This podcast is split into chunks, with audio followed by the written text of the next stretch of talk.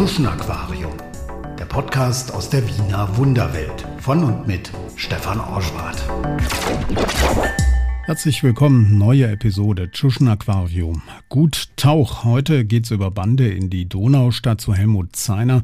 Er stammt aus dem 22. Wiener Bezirk, betreibt aber schon lange ein Tattoo-Studio in der Nähe von Grammat-Neusiedl in Niederösterreich. Im Prinzip eigentlich Helmut ist okay für mich, überhaupt kein Problem, das ist mein richtiger Name. Die meisten sagen eigentlich heute das nur abkürzen und ehrlich, Heli, ja, du kannst zu mir sagen Heli. Meine Frau, die hatte mich schon gewarnt, komm mir bloß nicht mit einem Tattoo nach Hause ehrlich gesagt, auf der Fahrt habe ich mir schon überlegt. Lass ich mir eins machen, lasse ich Helmut Zeiner, lasse ich Slim Heli unter meine Haut. Das Eis bricht in der ersten Sekunde. Wir sind gleich beim Du, kräftiger Händedruck. Heli ist mir sofort sympathisch. Er erklärt mir erstmal, wie Tätowieren überhaupt geht. Prinzip ehrlicher Akku. Ja, du siehst ehrlich, du drückst nur auf den Knopf drauf, dann ist es natürlich aufgedreht, dann drückst du nochmal drauf. In der Hand hat er eine Maschine, die ist so groß wie ein Barttrimmer. Nadeln bewegen sich auf und ab, ziehen Tinte hoch, die injiziert Heli dann unter die Haut seiner Kunden. Er demonstriert es mit Wasser. Zuerst kommt das Diegel mit der Farbe, ganz normales Diegel. Heli hat die Stars auf dem Rasen unter der Nadel gehabt. Arnautovic zum Beispiel ist er unter die Haut gegangen, Alaba und vielen anderen mehr. Heli zeigt auf eine Wand im Tattoo-Studio seine Devotionaliensammlung. Ele diz assim, Adoltovic, Alapa, Naldo. Ah, puh, da geht's auch. Die Stars auf dem Rasen, die haben ihn sogar einfliegen lassen, lassen ihn teilhaben am Jet-Set-Leben. Slim Heli jettet um die Welt. Adoltovic war der Erste. Ja. Da bin ich geflogen nach Mailand. Das war das, wie ich Marco also richtig kennengelernt habe und gesagt, ich tätowieren lassen. Und tätowiert den Marco bei mir im Studio, im zweiten. Was wollte er denn für eine Tätowierung? Das war, glaube ich, ein Schriftzug. Das war nur ein Schriftzug, glaube ich. Also nicht so groß. Und dann hat er gesagt, er will haben, dass ich nach, nach Italien komme und, und unten noch weiter tätowieren tue. Habe aber schon ihm schon ein bisschen gekannt. Also sein Bruder auch und so. Also das ist jetzt nicht ein wildfremd, nicht, sondern wir haben uns schon ein bisschen gekannt. Und das ist auch gegangen. Das war wie eine Kettenfeier. Haken dran. Heli ist zwar rumgekommen, hat gestaunt über den Reichtum der Fußballstars, bleibt aber dabei selber ziemlich auf dem Teppich. Es war ein Wahnsinn, wo die alle hingeflogen sind. Ich war in Italien, ich war in Deutschland, ich war in Schottland, ich war in England, ich war in Amerika, ich war in Spanien, ich war in der Schweiz, ich war in Kiew, ich war in Finnland. Ja, dann von den ganzen ich gesehen, was die alles haben. Und wenn die alles hast, dann ist der Rest. Ne? Das ist so. Ich habe das alles genossen und habe entschlossen, ich möchte das nicht mehr. Slim Heli hat ein gutes Auge. Er kann zwischen Schein und Sein gut unterscheiden. Und im Herzen ist er eh ein Junge aus der Donaustadt geblieben. Donaustadt eigentlich, also für mich war das ein wunderschöner Bezirk. Ja. Das heißt, ich habe dort bis zu meinem 18. Lebensjahr dort gelebt und habe eigentlich den ganzen 22. Bezirk, kann man ehrlich wirklich sagen, von jeder Ecke und Winkel habe ich gekannt. Wir sind halt einfach, wir sagen immer, auf der Straße aufgewachsen, das stimmt ja. 1967 wird Helmut Zeiner alias Slim Heli im Allgemeinen Krankenhaus Wien geboren, wie die meisten aus seiner Familie, erzählt er. Im Hochhaus im 22. Wiener Bezirk wächst er auf. Viele Zuwanderer leben dort. Ich glaube, ich war ein bisschen frühreif. Ich habe da ein bisschen so den Drang gehabt, nicht auf die gute Seite zu springen, sondern mir hat mehr die, die böse Seite interessiert. Ja, weil es eigentlich Abenteuer ist. Es ist einfach, ich bin ein Junge, ich bin, ich bin mal dumm gelaufen. Ich habe sehr viel gesehen und habe sehr viel aufgenommen und habe gesehen, ehrlich, dass auf der anderen Seite eigentlich relativ fad ist, was die Schule lernen, voll Stoff und ins Gymnasium gehen. Den Druck habe ich von meinen Eltern nicht gehabt. Ich bin sehr viel mit, mit Sintis und mit Roma aufgewachsen. Die haben zusammengehalten, da hat es, egal was passiert, ob das, es war ein Wahnsinn, also wirklich richtig zusammengehalten. Und dann, was ich noch merke, sehr religiös weil sie wahrscheinlich immer dankbar sind, dass sie es manchmal erwischen, dann, wenn sie irgendwas machen dann oder wenn sie, ich weiß es nicht. Aber das hat mir einfach da. Dann habe ich auch immer schon gehabt, das mit den Religiösen habe ich eigentlich schon stark gehabt, weil mir das Kindheit immer schon sehr viel Kirchen interessiert. Und in 22. ich bin hier Städten gewohnt, da war die Kirche eigentlich relativ sehr, sehr schön. Die Kirche habe ich deswegen nicht vergessen, weil ich bin ja auch in Aschbahn aufgewachsen und da war ja 1809 bei Napoleon und das habe ich natürlich in der Schule gelernt. Und bei uns in Hirstetten war eine Kanonenkugel in der Mauer drinnen von dieser Zeit. Das hat mich einfach so interessiert. Jetzt fühle ich mich nicht mehr so wohl. Vor kurzem war ich bei meiner Schwester, die lebt noch immer am 22. Ich kann nur mal sagen, dass es für Jugend, wie in meiner Jugendzeit war für mich der beste Bezirk, weil dort, wo ich gewohnt habe, hat es nichts gegeben. Das heißt, ich bin zwar aufgewachsen in einem Hochbau, ich bin im siebten Stock gewohnt, nur wenn ich beim Fenster rausgeschaut habe, habe ich nur Felder gesehen. Heute entsteht dort im Norden von Wien ein Musterbezirk, die Seestadt Aspern mit selbstfahrenden Bussen und Community-Gärten, eine Smart City. Modern, cool, Modellstadt, eine völlig andere Welt. Ich glaube, Wien ist gefallen. Weißt du, was ich meine? Wien ist es nicht mehr, mehr, was einmal war. Ich liebe Wien. Wirklich. Ich bin ein richtiger Wiener. Ich kann meine Sprache nicht ablegen.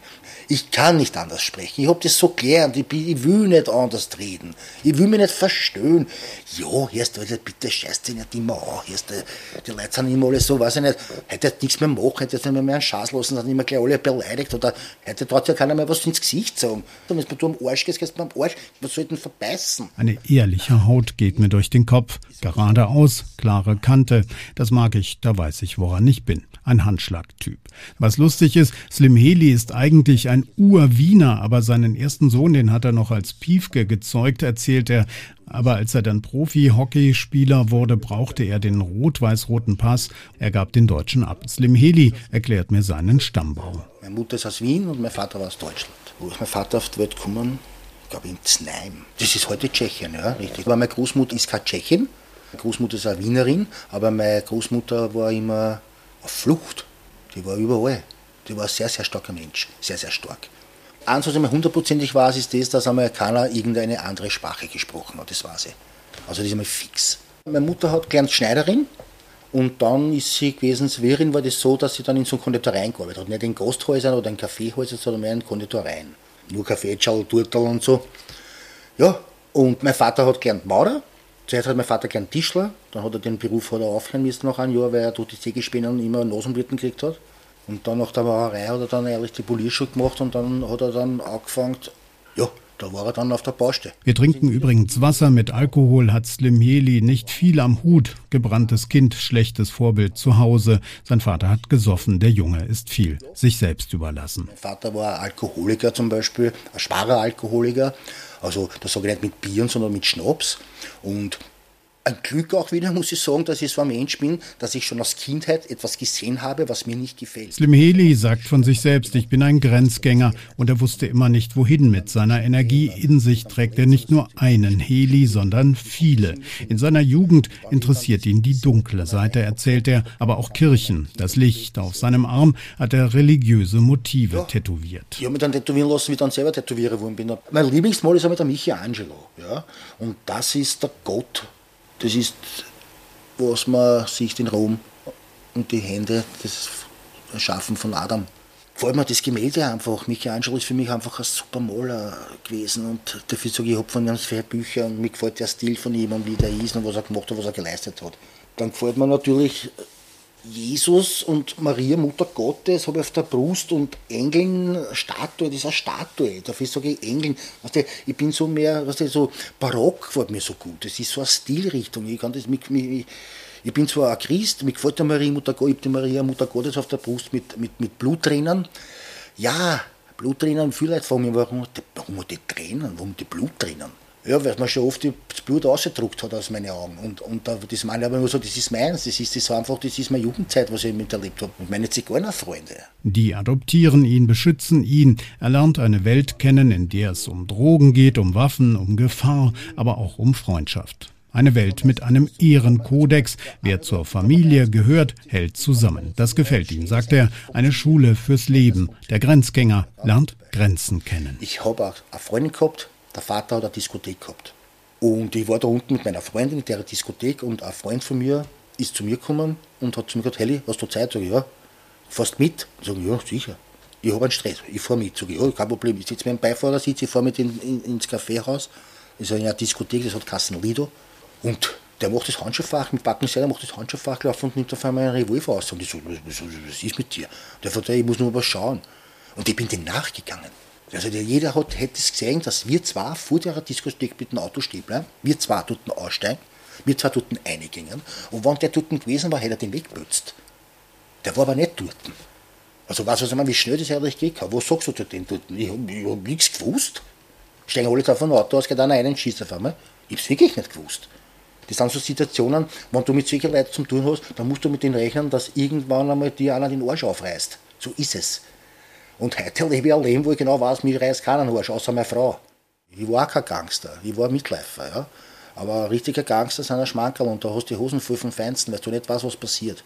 Und das sind so Situationen, wenn man das mitkriegt, dann gewinnt man sich irgendwann einmal dran. Und wenn man das einmal da gewinnt hat, dann ist es zu spät. Dann gehst du ja einfach über den Schritt drüber, dass du einfach einen wegrammst oder ihm so weh tust, dass er einen Letten wegabzahlt oder sonst irgendetwas. Weil meistens ist es immer gegangen wegen Geld und wegen Drogen. Weil wie ich ehrlich gesessen bin in der Rüdengasse, habe ich einen kennengelernt. Der war eigentlich ein ganz lieber Kerl. Der hat mir zu mir gesagt, hör mal, ich sag da was, ein richtiger Gangster, der weiß genau, wann genug ist. Und dann gibt er mal eine Ruhezeit lang. Und dann irgendwann macht er wieder irgendwas, aber lange. Und das ist das, was ich eigentlich gern habe und sage, ja, man muss immer wissen, wann man aufhört. Einige seiner Freunde sitzen heute noch im Knast, sagt er. Den hat er auch mal für kurze Zeit von innen gesehen. Ein kräftiger Schuss vor den Bug für Heli. Er ist damals noch ein Jugendlicher, kennt nur seinen eigenen Stadtbezirk, den 22. Jetzt kann ich drüber lachen, früher war ich ehrlich nicht gelacht. Ich bin im 22. Bezirk aufgewachsen und, und da hat ein Mau mit mir, wie man früher gesagt hat, gehen wollen und das hat mich eigentlich nicht so interessiert. Ich war ein bisschen ein Lausbur. Ich glaube, dass ich nicht so schlecht ausgeschaut habe. Sehr sportlich war ich auch und wir sind sehr viele Mauern nachgelaufen. Und wenn einer nicht dabei ist der nicht so schön ist, dann bist du vielleicht äh, nicht so der Gentleman und sagst vielleicht, du, Mädchen, mit zwei passen nicht zusammen, sondern du sagst eher vielleicht erst, du schicke Sau, hau die über den Busch. Ja, auf die Polizei mit ihren Eltern gegangen, sie war ja noch, sie war 14 und die hat mir angezeigt wegen Vergewaltigung und ihr Freundin ist mitgegangen und hat gesagt, dass ihr habe ich 50, 50 Schilling weggenommen.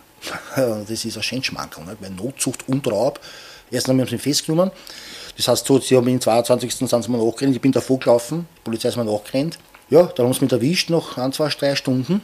Und dann war ich schon mal einen Tag in der Wagramer das ist beim Donauzentrum dort. Dann bin ich dann in die Liesel. Dann waren Fingerabdrücke gemacht worden und, und Fotos. Und dann bin ich nach einer Woche Einzelhaft war ich dann, bin ich dann in die Rüdengasse gekommen, das war der Jugendgerichtshof im dritten Bezirk. Und glaube ich nach zwei oder nach drei Wochen habe ich das erste Mal einen, einen Menschen von meiner Familie gesehen. Ich war zwar nicht der Bravste, aber das war zu weit. Das habe ich nicht gemacht. Das war eine Grenze, was ich nie gemacht hätte. Und Raub, sage ich mal, was ist ein Schmankerl? 50 Schilling, sage ich mal, ich glaube, mit dem Geld ist es mir eigentlich nie schlecht gegangen. Ich habe eigentlich immer Geld gehabt, weil ich habe tanzt. Ich habe Breakdance tanzt, ich habe Geld gehabt, ich habe wirklich ein Geld verdient. Meine Mutter hat mir immer Geld gegeben. Ja, und dann war ich halt in der Rüdengasse und dann habe ich so lange in Untersuchungshaft, war dann so lange, bis sie das Mal dann untersucht haben. Das hat eigentlich mal ein paar Monate gedauert. Dann ist dann festgestellt worden, dass sie eigentlich eine Jungfrau ist und dann ist das Ganze rausgekommen. Dass ehrlich das einfach eine linke Partie war und dann haben sie alle Zeit die Anzeige wieder dann mit zurückgenommen. Die Schule schmeißt er, er versucht sich als Sportler als Profi, Eishockeyspieler. Auf dem Eis hat er den Ruf, nicht besonders zimperlich zu sein. Donaustadtschule eben. Er verdient sein Geld auch mit Breakdancen, lernt Tätowieren. Ja, Tätowieren ist eigentlich so, dass ich eigentlich immer schon gern gezeichnet habe. Also das hat in meiner Jugendzeit schon Graffiti gemacht. Das durchs Breakdance ist das gekommen, da war ich zwölf Jahre, habe ich schon sehr viele Sachen angemalt. Und da habe ich mir gedacht, deppert war ich nie. Und ich gedacht, weißt du was, bin zu den Tätowierer hingegangen und sag dir was. Ich bringe einen Kunden, den tätowierst du und ich schau zu. Und wenn ich was zum Fragen habe, dann gibst du mir eine Antwort. Ja, machen wir. Dann habe ich ihm drei, vier Kunden gebracht, die haben sich tätowieren lassen, die haben alles gefragt. Dann hat er zu mir gesagt, dass ich in zwei, drei Jahren, wenn ich mal anfangen tue, dass ich erst in zwei, drei Jahren tätowieren kann. Ja, nach einem Monat haben wir mir eine Tattoo-Maschine gekauft. Und man denkt, pff, dann habe ich meine Mutter genommen und habe ihr gleich mal ein Tattoo verpasst. Was für ein?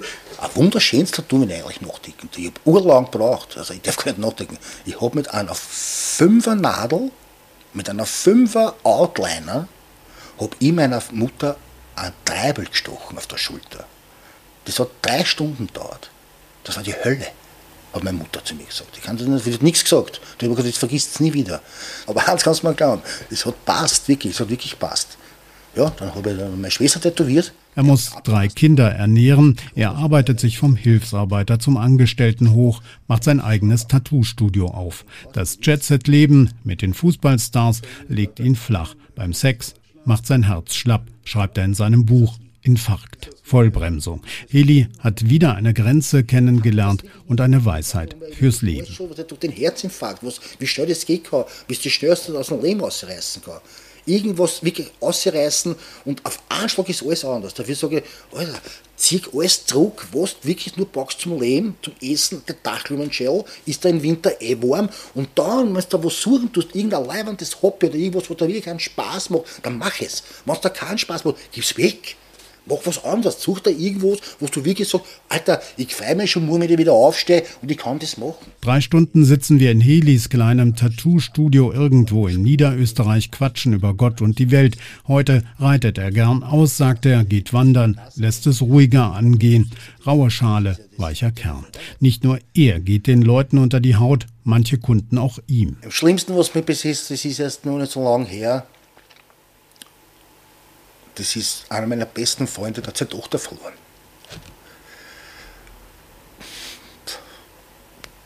War 21 Jahre.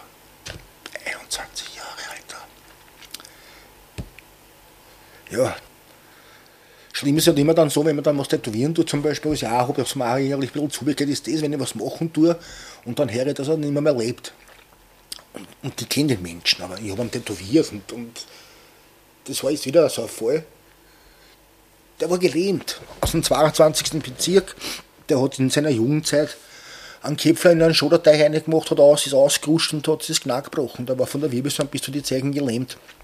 Und der hat mich dann eines Tages einmal angerufen, weil er sehr viel von mir gesehen hat in Radio und Fernsehen und hat das dann gesehen, dass ich aus dem 22. komme und hat mich dann angeschrieben und hat mich gefragt, ob er, er möchte gerne von mir eine Tour am Hals haben, Bezirk 22. Und ich sage, ja, sicher mache ich das, kommt vorbei. Und der von da, ich habe ein bisschen Problem.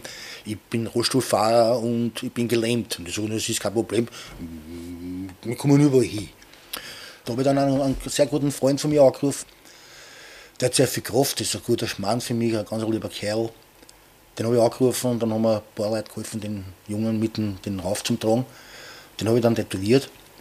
Und ich habe vor ungefähr vor vier Wochen habe ich gehört, habe ich eine Nachricht gekriegt, dass er gestorben ist und dass er sich gefreut hätte, wenn ich aufs Begräbnis komme. Ich kann das nicht. Ich gehe auf kein Begräbnis. Ein Begräbnis ist für mich, das brauche ich nicht. Das ist dann für mich nur mehr eine Hülle. Ich bin ein Christ, ist alles gut und schön, wirklich, ich gehe in die Kirchen, ich habe da kleine Kirchen, ich gehe da oft eine. Ob ich es brauche oder nicht, aber es, mir tut es gut. Wenn er mich heute holt, sage ich Danke. Wie stellst du dir denn dein Begräbnis vor? Wie soll das denn laufen?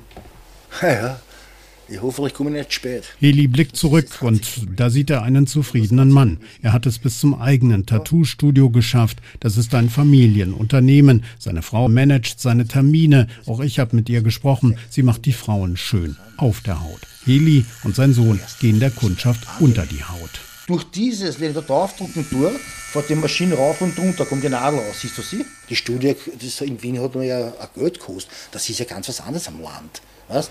Und das sind halt Sachen, wo ich sage, ja, das war mein Ziel, das habe ich erreicht mit meiner Frau, das bin ich ja gegangen und auf das bin ich stolz. Und ich sage, ja, dafür bin ich wirklich sehr zufrieden. Manchmal kriegt es halt auch in die Groschen wieder, was wenn irgendwas ist mit dem Corona, das war halt ein Schmackel, weil ich war ein Monat lang in Quarantäne, das war ein Wahnsinn für mich. Ich war zwei Wochen negativ und dann gehe ich einmal positiv, weil mir meine Frau angesteckt gehabt hat. Dafür sage ich, ja, okay, ich habe das weggesteckt, ich habe nichts gespürt, das heißt, keinen Geschmack habe ich nicht gehabt und ich habe Kopf gehabt, fünf Tage lang, dass ich glaube, mir hat die Birnen weg. Aber ja, ich bin ein Mammut. Dafür heiße ich Helmut. Servus Heli, das war Helmut Zeiner alias Slim Heli. Wenn euch das Tschuschen Aquarium gefällt, Daumen hoch, weitersagen, liken, teilen. Ihr könnt auch bei Steady den Podcast unterstützen, mit dem ich nebenbei bemerkt kein Geld verdiene. Kostet euch so viel wie ein Bier oder zwei oder drei im Monat, ganz wie ihr wollt. Wie es geht, findet ihr auf der Internetseite tschuschenaquarium.com. Und beim nächsten Mal geht's in den Augarten im zweiten Wiener Bezirk. Dort habe ich den Germanisten Goran Novakovic getroffen. Er arbeitet für die Stadt Wien, schreibt Bücher, dreht Filme, ist aber auch ein Sprachenfreak und verkauft lustige T-Shirts. Es lohnt sich, wir hatten eine Menge Spaß. Mich interessiert meine Stadt. Ne? die ich ansonsten für die beste auf der Welt betrachte. Was braucht man mehr als Wasser, Luft, Sozialversicherung, Gesundheitssystem und wenig Kriminalität? Was braucht man mehr für gutes Leben? Ja? Deshalb sage ich, Wien ist Großstadt-Kurort. Tuschenaquarium der Podcast aus der Wiener Wunderwelt von und mit Stefan Orschwart.